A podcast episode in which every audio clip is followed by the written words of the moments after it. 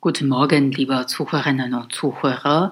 Jetzt hören wir Nachrichten auf Deutsch und lernen wir dabei Deutsch.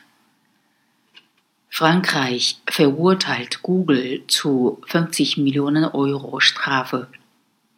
Frankreichs Datenschutzbehörde CNIL hat den Internetgiganten Google zu einer Geldstrafe von 50 Millionen Euro wegen Verstößen gegen Datenschutzregeln verdonnert.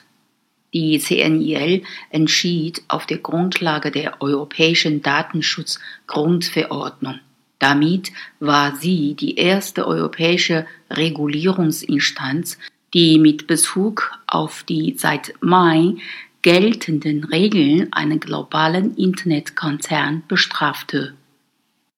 Die CNIL moniert, dass Google seine Nutzer nicht klar und verständlich über die Nutzung ihrer persönlichen Daten informiere.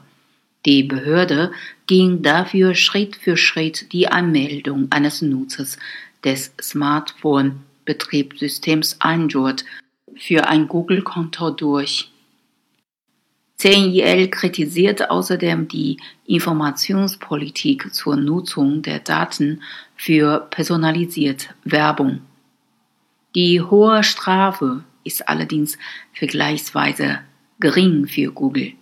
Der Mutterkonzern Alphabet verbuchte 2017 einen Umsatz von 110,9 Milliarden Dollar und einen Gewinn von 12,7 Milliarden Dollar.